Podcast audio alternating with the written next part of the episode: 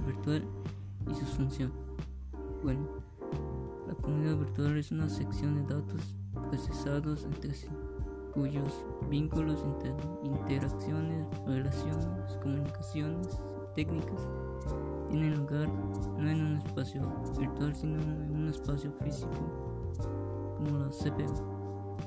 Las comunidades virtuales se forman a partir de procesos similares entre un de personas que su trabajo es, organizar en secciones la gran red que llamamos el Internet.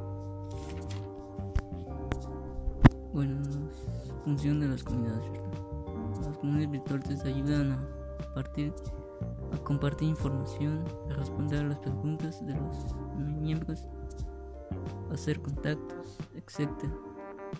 Una comunidad virtual de investigación te permite recolectar información haciendo uso de herramientas como sondeos, encuestas, foros de discusión, focus group, entre otros. Y algunos ejemplos serían Facebook, WhatsApp, Instagram, este, el correo electrónico, Gmail eh, este, Twitter,